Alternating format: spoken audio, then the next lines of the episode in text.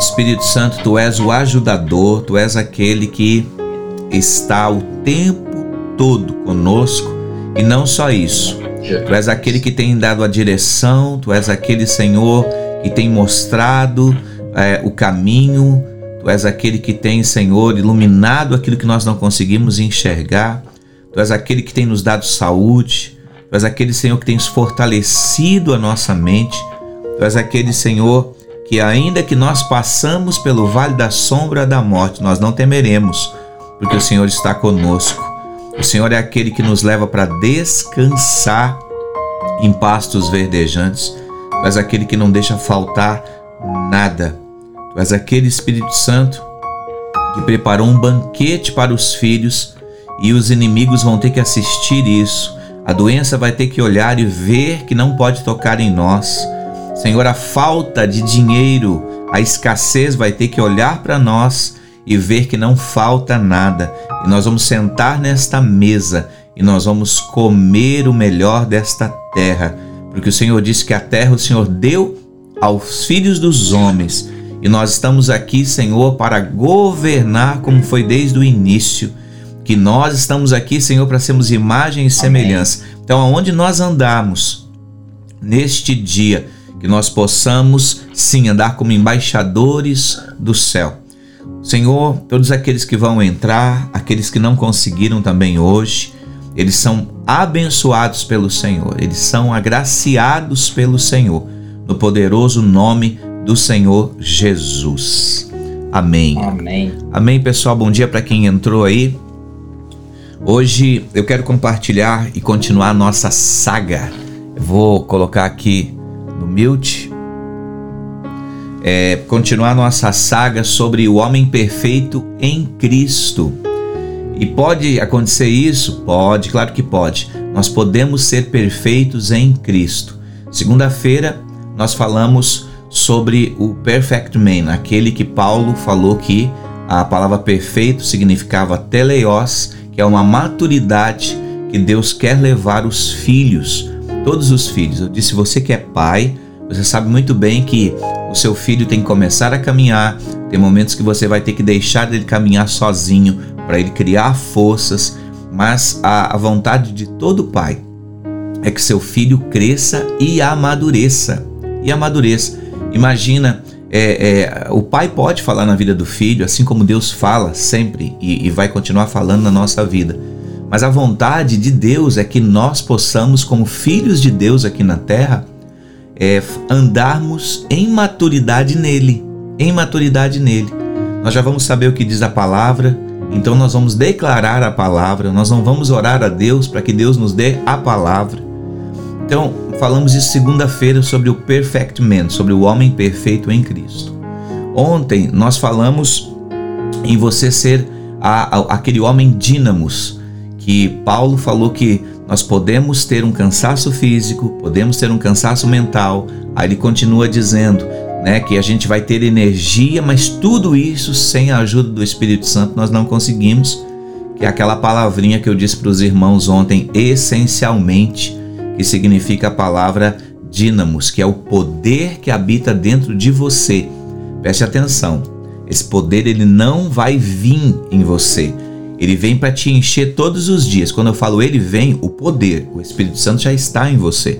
Então nós precisamos, como homens de Deus, se queremos ser maduros, perfeitos, todos os dias desse enchimento. Esse enchimento acontece onde? Ouvindo a palavra e ouvindo a palavra vem a fé. Então esse enchimento nós precisamos. Se você se alimenta da palavra, das escrituras, uma vez por semana, você vai emagrecer espiritualmente. Como você precisa de comida todos os dias, eu acho que os irmãos precisam comer todos os dias, você precisa se alimentar da palavra todos os dias, é básico assim. Então, ontem falamos então sobre esse dínamos que habita dentro de nós, que é a, a, é a cereja do bolo, que é aquela parte que vai dar consistência naquele momento, o brilho em tudo. Então, tudo que você for fazer, saiba que esse poder habita em você e que ele não foi feito para ficar somente em você, foi feito para você liberar isso como um homem perfeito em Cristo. E hoje, continuando a nossa saga do homem perfeito em Cristo, eu quero falar sobre o homem perfeito em Cristo próspero. E nós temos liberado essas palavras proféticas, né, que não é só você chegar ali e falar, ah, eu quero liberar uma palavra profética. Não, os irmãos têm acompanhado e visto as cinco profecias que o Senhor nos deu ainda para este final de ano, que muita gente ia prosperar, muita gente era para investir né, intencionalmente no seu futuro. Se você investir intencionalmente no seu futuro, como Isaac fez, você vai crescer. Você também não vai sair do seu lugar, quem lembra a profecia, você não vai sair do seu lugar sem ouvir de Deus se você pode sair ou não. Então, nesses três meses, nós vamos crescer em todas as áreas da nossa vida. Deus vai nos tornar mais maduros ainda, mais sábios ainda. E hoje eu quero continuar então falando sobre a parte de prosperidade, que existe uma diferença, os irmãos já sabem entre ser rico e ser rico. Eu quero mostrar duas pessoas aqui extremamente abençoadas financeiramente na Bíblia. Porque às vezes tem havido uma confusão no meio evangélico das pessoas só pensarem nisso. Mas eu quero te falar uma coisa: todos nós que estamos aqui juntos, nós precisamos sim do dinheiro, sim ou não? Precisamos. Todos precisamos. Então, o problema é colocar o coração nisso, mas não há problema de você ter, certo, uma casa abençoada, um carro abençoado. Nós estamos nessa terra. Deus sabe que nós necessitamos dessas coisas, mas nosso coração não pode estar nessas coisas. Simples assim. Então hoje eu quero falar para você, lá em Lucas, capítulo 18, versículo 18, começa falando sobre o jovem rico. Jesus começa falando né, sobre ele e uma história muito interessante. Vamos ler? Lucas 18, 18. Se você não tem aí para ler, está no seu carro, só ouça. E perguntou-lhe um dos principais: Bom mestre, que hei de fazer para herdar a vida eterna? Respondeu-lhe Jesus: Por que me chamas de bom? Jesus poderia ter recebido, né? Não, realmente eu sou bom, eu sou filho de Deus. Mas como eu tenho falado para os irmãos, nenhum de vocês que está me vendo aí e eu que estou vendo você é bom. Ninguém. A gente pode ter essa carinha bonita, sorrir, mas nós não somos bons. Jesus também não se colocou na posição de bom. Jesus disse bem assim: Ninguém é bom, senão que é um que é Deus. Então nós não podemos nos colocar nessa posição porque, irmãos, ainda estamos num corpo corruptível.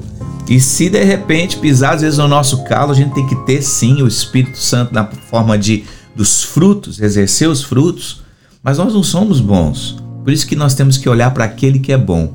Quanto mais nós olhamos para aquele que é bom, quanto mais nós falamos e declaramos a palavra que ele é bom, que ele é bom, nós vamos nos tornando mais parecidos com aquela pessoa. E quando nós precisarmos exercer a bondade, nós vamos exercer. Então Jesus já chega falando: Olha, ninguém é bom. E aí, no versículo 20, Jesus diz bem assim: Você sabe os mandamentos: Não adulterarás, não matarás, não furtarás, não dirás falso testemunho, honra teu pai e tua mãe. Replicou o homem, agora o, o rapaz voltou falando: tudo isso eu tenho guardado desde a minha infância ou desde a minha juventude. Quando Jesus ouviu isso, disse-lhe: Jesus, ele as tiradas dele era muito, né? Jesus podia falar: "Oh, nossa, que bom que você tem guardado tudo isso. Você é um bom homem". Mas não. Jesus conhece o seu coração e ele sempre vai extrair alguma coisa que você não está vendo que um caminho que você está indo, ele vai te chamar de volta, vai te chamar a sua atenção, mas ele não vai fazer tudo por você. No final, você tem que decidir. A decisão é com você. Foi isso que ele fez com esse jovem. Aí Jesus disse: Ainda te falta uma coisa. É, ainda te falta uma coisa. Vende tudo o quanto tens, reparte pelos pobres e terás um tesouro no céu. Vem e segue-me. Mas ouvindo isso, encheu de tristeza. O coração deste jovem ficou cheio de tristeza. Por quê? Porque era muito rico. E aí Jesus começa a discorrer toda aquela parte que você já ouviu. É, qual difícil, né? Entrarão no reino de Deus os que têm riquezas. Mas eu quero ficar somente até o versículo 23. Agora eu vou fazer uma pergunta para você. Jesus falou ali sobre todos os mandamentos. Ele começou: Não adulterarás, não matarás, não furtarás, não dirás falso testemunho, honra o teu pai e a tua mãe. Agora eu vou fazer uma pergunta para você. Se você quiser desmiutar aí e você participar nessa pergunta, a pergunta é: Jesus disse: Ainda te falta uma coisa. Qual é essa coisa que faltava para este jovem? Ainda te falta uma coisa. Qual é esta coisa que faltava para este jovem? Jesus falou os mandamentos que estavam ali e, e o jovem disse que fazia isso desde pequeno. Mas Jesus falou: ainda te falta uma coisa. Quando Jesus fala ainda te falta uma coisa, ainda falta um mandamento. Ainda falta algo que você não está cumprindo.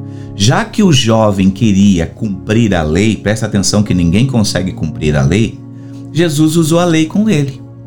Mas essa lei que Jesus usou, estou dando aqui o. Já estou dando para você a, a, a, a cola. Já que Jesus usou essa lei, e essa lei ela tem que estar na nossa vida, eu acho que essa lei é uma lei muito boa. Qual é a lei que está faltando na vida deste jovem que Jesus disse: ainda te falta uma coisa. Quem quer arriscar? Desmilta aí e fala, pastor, eu acho que está faltando isso. O que, que você acha que estava faltando na vida deste jovem? Alguém quer desmiltar e arriscar? E falar. Estava faltando amar a, a teu próprio como a ti mesmo? O que, que vocês acham? Quem mais quer arriscar? Qual é o mandamento que estava faltando e que esse mandamento é para nós, é para todo homem perfeito em Cristo que quer prosperar? Quando eu falo prosperar, João, no capítulo 15, ele diz assim que é, é, tudo que pedires, Jesus falando sobre a parábola da videira, ele diz: tudo que vocês pedirem em meu nome, estando em mim, vocês vão receber. Então é tudo que pedirem, é tudo que pedirem. E aí ele diz assim: Eu vos darei tudo isso para que a alegria de vocês seja completa. Então é completa em todas as áreas dos irmãos. Completa financeiramente, completa no seu casamento, completa na sua sabedoria. Então, qual é o mandamento que está faltando ali? Alguém quer falar? Olha, o Henrique ali acertou a charada, Henrique. Isso mesmo, mano. O Henrique digitou ali, ó. Sabe qual é o mandamento que está faltando? Amarás ao teu Deus acima de todas as coisas, com todo o teu coração, com toda a tua alma. Então esse jovem rico amou mais o que? A Deus ou ao dinheiro? Ao dinheiro. Então você vê que esse mandamento é para nós. Nós temos que amar a Deus acima de todas as coisas. Agora eu vou fazer uma outra pergunta. Eu queria que os irmãos participassem, que você desmiltasse daí e falasse também. Nós conseguimos amar a Deus acima de todas as coisas? Será que um ser humano consegue amar a Deus acima de todas as coisas? Será que nós não temos falhas na nossa vida? Será que nós conseguimos colocar todo o nosso coração, todo o nosso empenho, amando a Deus acima de todas as coisas? Sim ou não? O que, que os irmãos acham? Vamos fazer a participação dos irmãos? Você acha que você consegue amar a Deus acima de todas as coisas? É um mandamento da lei. Oi. Eu acho que a gente consegue somente se a gente sabe o quanto nós somos amados ah, os irmãos são teólogos, olha aí que coisa boa. É isso mesmo, é isso mesmo. Fala de novo, bem alto aí para nós ouvirmos, é, é, Miguel. Como é que é mesmo? Nós conta assim de amar a Deus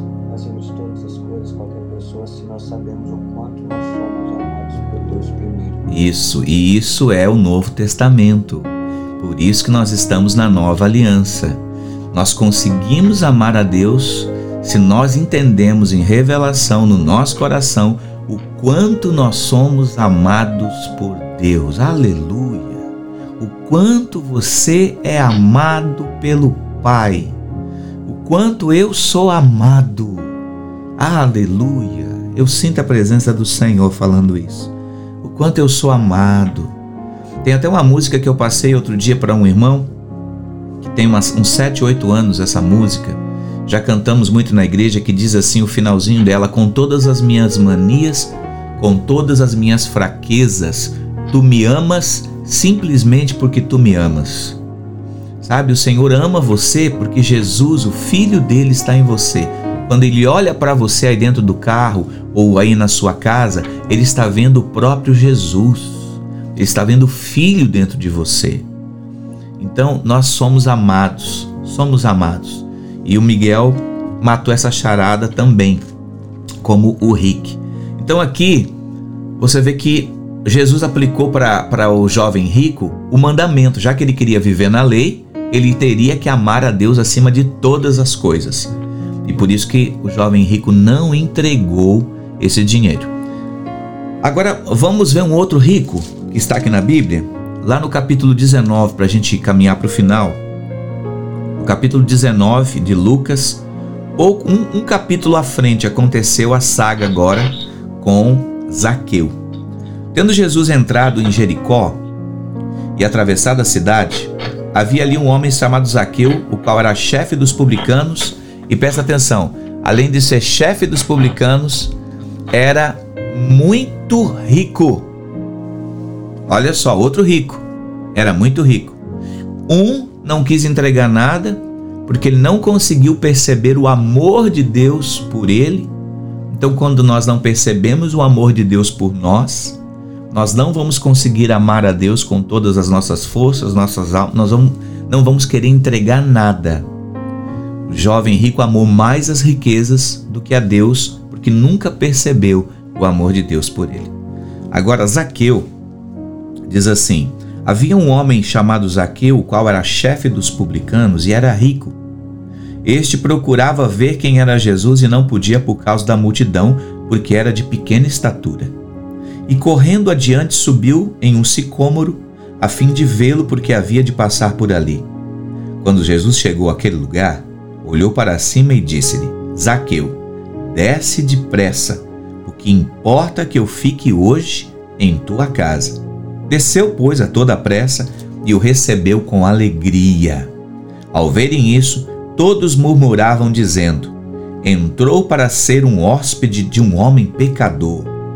Zaqueu, porém, levantando-se, disse ao Senhor: Eis aqui, Senhor, dou aos pobres metade dos meus bens. Ele poderia ter falado e ficado só aqui. Jesus, eu quero dar aos pobres a metade dos meus bens. Mas ele continuou dizendo assim: E se em alguma coisa eu tenho defraudado alguém, você sabe que, por ser um cobrador de impostos, Zaqueu deveria ter defraudado muita gente.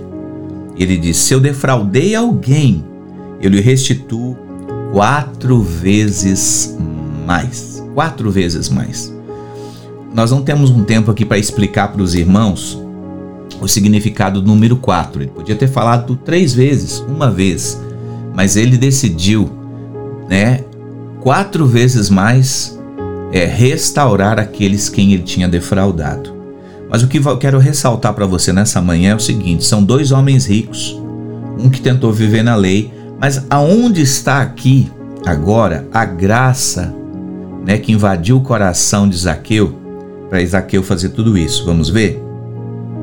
Jesus disse, depois que Zaqueu falou que ia, ser, que ia restituir: Hoje veio a salvação a esta casa porquanto também este é filho de Abraão. Porque o filho do homem veio buscar e salvar o que se havia perdido. Presta atenção que Jesus usou uma nota ali. Ele disse: Porque esse homem é filho de Abraão.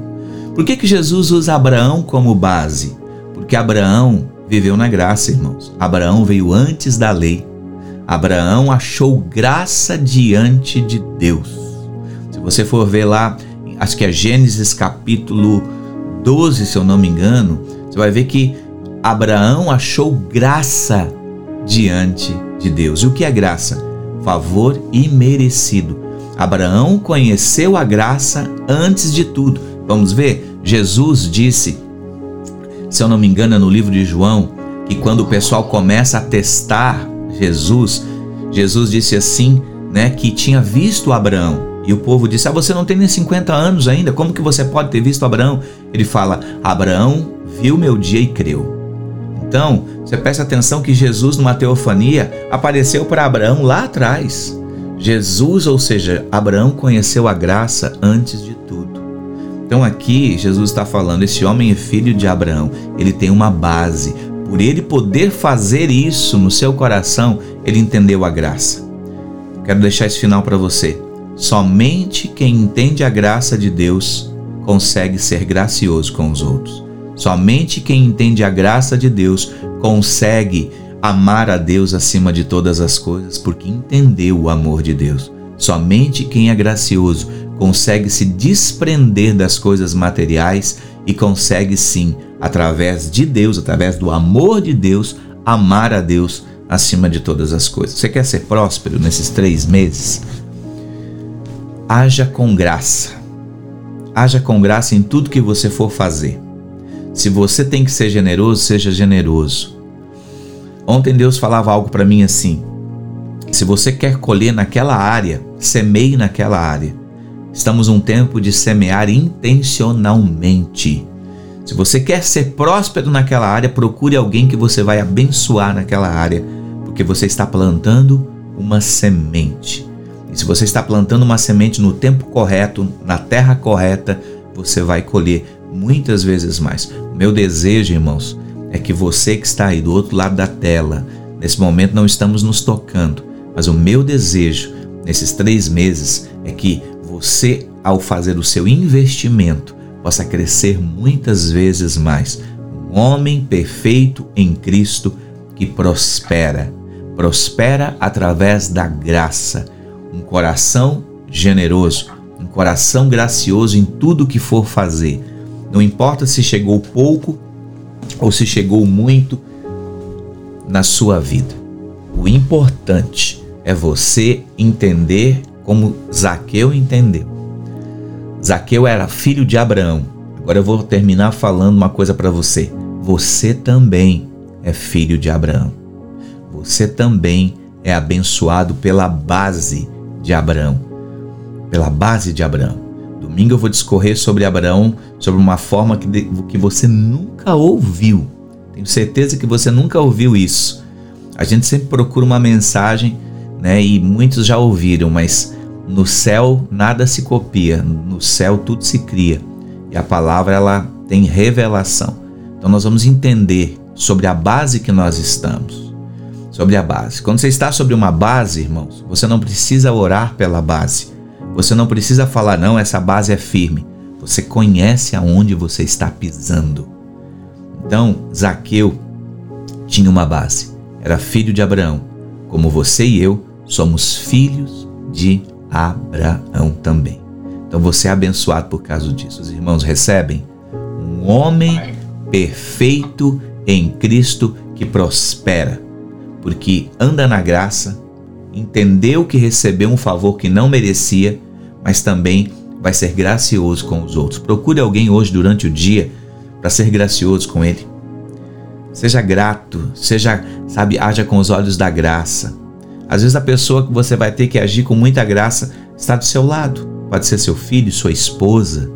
Haja com graça. Quando você planta uma semente da graça, você vai colher também muitas vezes mais.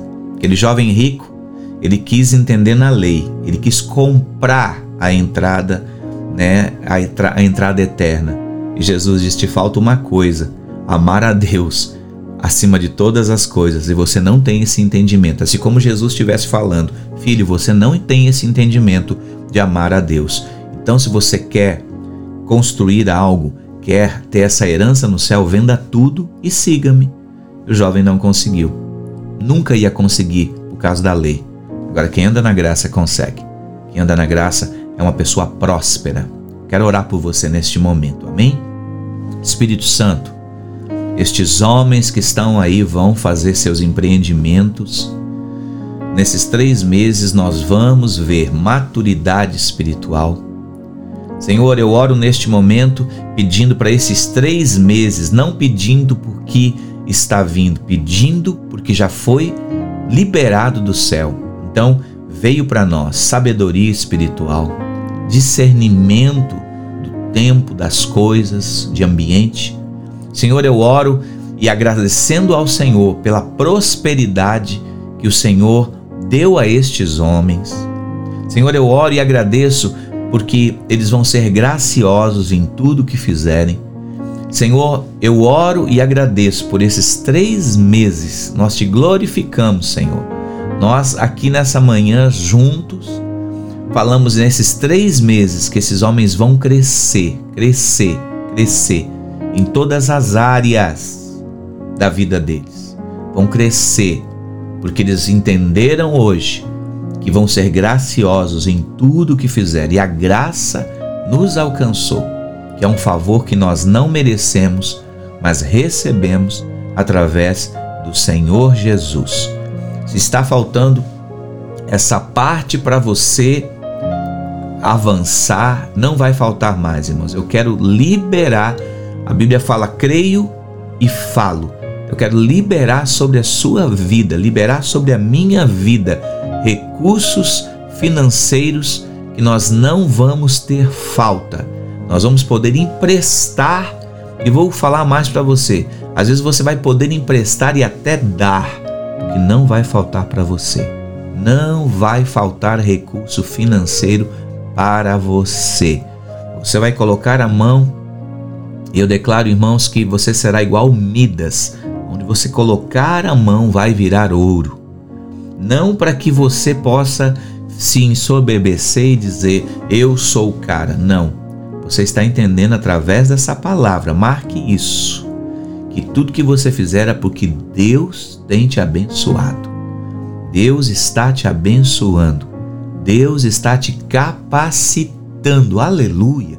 Te capacitando com dons espirituais, está te capacitando para você ver o que não via antes.